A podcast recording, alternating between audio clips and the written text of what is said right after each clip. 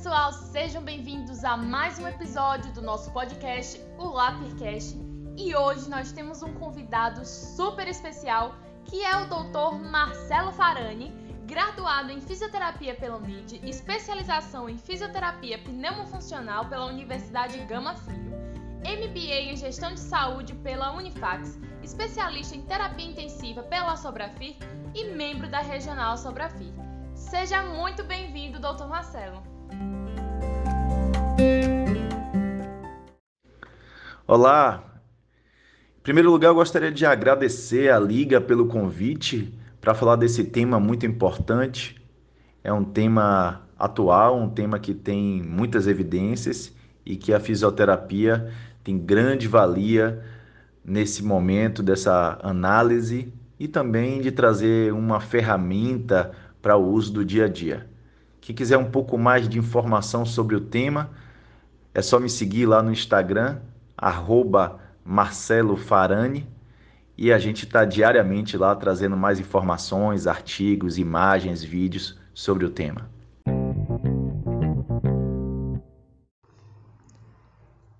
O que é ultrassonografia cinesiológica?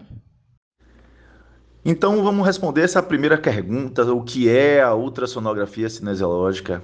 A ultrassonografia cinesiológica é um exame de imagem, é uma nova ferramenta para o fisioterapeuta investigar as estruturas do corpo humano, as, a morfologia das estruturas, ver a quantidade e a qualidade desse órgão, principalmente de, do órgão muscular, né, dos músculos do paciente, para que a gente consiga avaliar em que contexto ele está e que contexto a gente está deixando ele após a nossa reabilitação. Outros exames podem ser vistos, outros órgãos podem ser vistos, órgãos que tragam para a gente análises funcionais, né, como o pulmão, dentro da terapia intensiva, que a gente tem muitas abordagens fisioterapêuticas nesse órgão. Então a gente vai conseguir trazer para a gente análise de como esse órgão está, qual patologia ele está apresentando, essa análise compartilhada com a equipe médica, e então a tomada de decisão e a avaliação beira-leito do que você conseguiu após isso. Outra análise muscular muito importante é a análise diafragmática que a gente vai estar tá observando nos pacientes, principalmente os pacientes de longa permanência na UTI e os pacientes sob ventilação mecânica. Então é uma ferramenta que você vê de forma real, no tempo real, online, né? Do que, que está aparecendo ali. Além disso, a gente consegue ter uma análise de baixo custo, visto que nos locais que tem esse recurso, a gente não vai ter mais a necessidade de comprar esse equipamento, é só utilizar. E também tem a questão de uma remuneração já vinculada já ao conselho da gente, o Conselho Federal, de uma remuneração baseada no Código de Ultrassonografia Cinesiológica. Doutor Marcelo, como é que o fisioterapeuta ele vai poder usar esse recurso como uma ferramenta? A ferramenta ultrassonografia é mais uma ferramenta que a gente vai adicionar a análise dentro do hospital, dentro da terapia intensiva. Nós temos dinamômetro, nós temos espirômetro, nós temos equipamentos que nós conseguimos ver a angulação das amplitudes e agora a gente vai ter mais uma ferramenta, que é uma ferramenta que a gente está avaliando o órgão, a gente está avaliando a morfologia daquele órgão e a gente vai conseguir estudar o que está acontecendo de forma real, não de um exame que foi feito há horas atrás ou há dias atrás, e sim um exame que você tá, vendo naquele momento. Então, com isso, a gente vai conseguir traçar melhores condutas, melhores planos terapêuticos para o paciente, de forma mais segura e tendo um resultado mais rico para o paciente. Essa é a ferramenta. A gente pode utilizar ela para o campo da ortopedia, da neurologia, da terapia intensiva, da reabilitação pós-hospitalar diversos campos da fisioterapia podem utilizar deste recurso. Quais são os conceitos básicos e também os mais importantes para iniciantes no recurso? Inicialmente, nós temos que entender o funcionamento do equipamento. como é que são geradas as ondas ultrassônicas e como é que esse transdutor que a gente está utilizando, que é aquele dispositivo probe, né, o transdutor, é, ele vai ler o que está aparecendo. Então precisa ter um entendimento do equipamento para saber o que a gente vai conseguir observar. Depois disso, a gente precisa ter análises de alguns, vamos dizer assim, um dicionário, vocabulário sobre o recurso. Quando a gente fala de raio-x, a gente fala de áreas com hipotransparência ou hipertransparência. A gente, quando fala de é, outros exames, a gente tem uma nomenclatura né, que a gente utiliza para tomografia, para ressonância. Assim como para esses exames, a ultrassonografia também tem um dicionário. Então a gente vai falar quanto à classificação de ecogenicidade, se é anecoica. Anecoica é a ausência né, de é, retorno da imagem, então a imagem fica com a tonalidade preta. Se ela é hiperecoica, a tonalidade fica branca, né? então a gente vê que são estruturas mais densas, né, que ele vai refletir mais rápido. As hiporecoicas, que ela tem uma escala de cinza, então a gente vai conseguir observar músculos que estejam um pouco inflamados, né? A gente vai ver o pulmão que tem uma é, presença de líquidos, né? Intersticiais no parênquima desse paciente.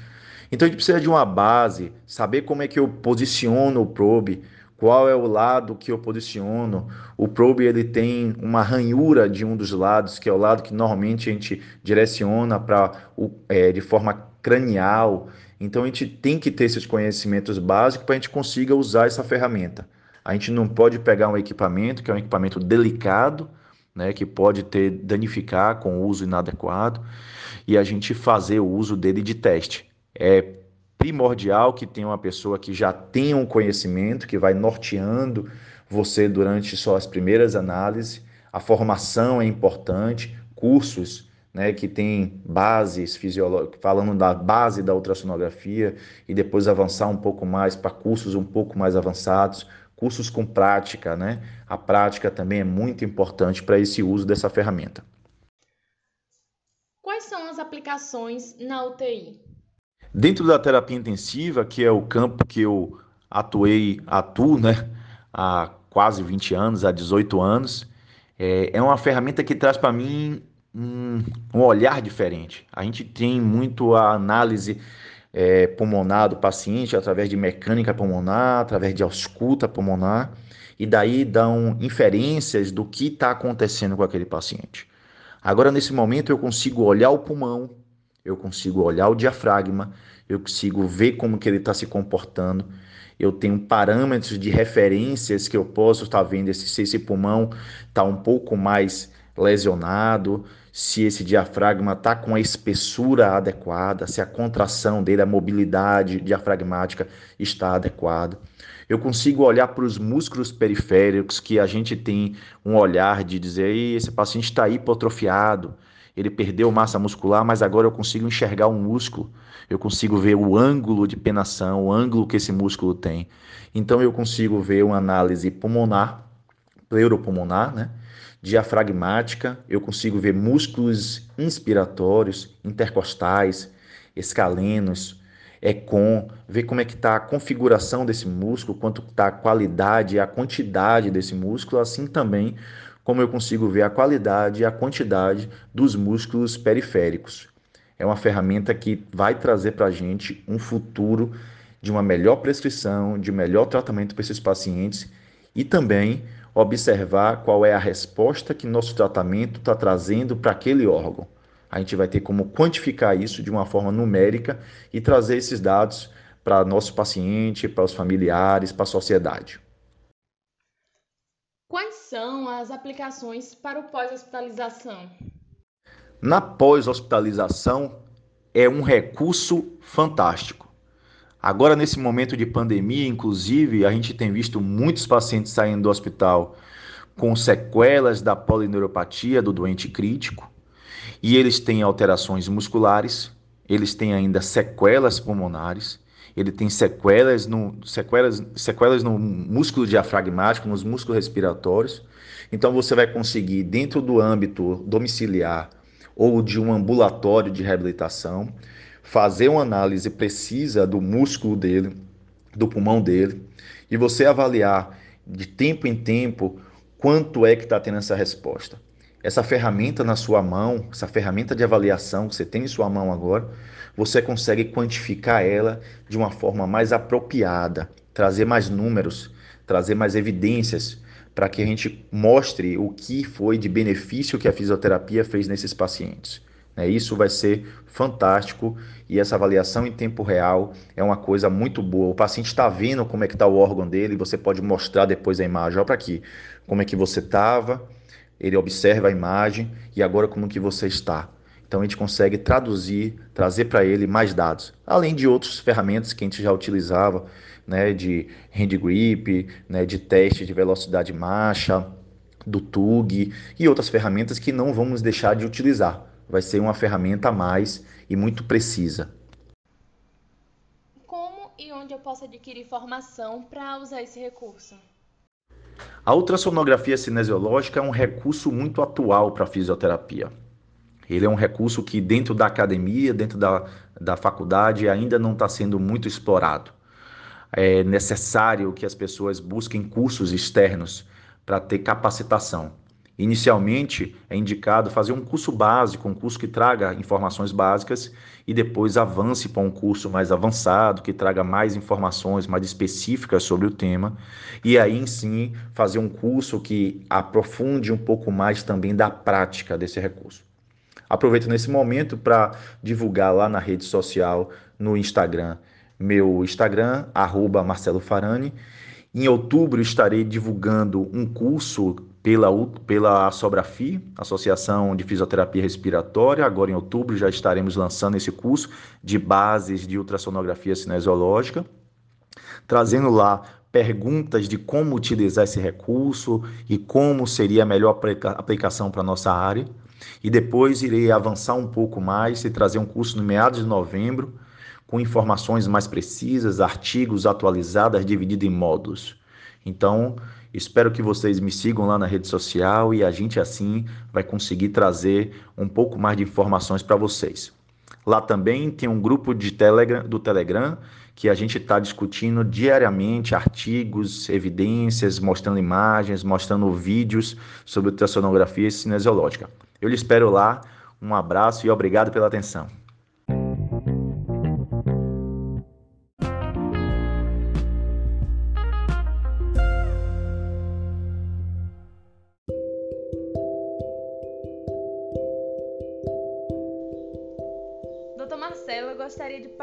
Parabenizar pela aula maravilhosa que o senhor deu, principalmente porque é um assunto que não é muito comentado e que foi nos mostrado de uma forma brilhante. E também gostaria de agradecer em nome de todos os membros da LAFIC que fazem parte desse projeto, é, a sua participação, ter aceitado o nosso convite de passar adiante é, o seu conhecimento.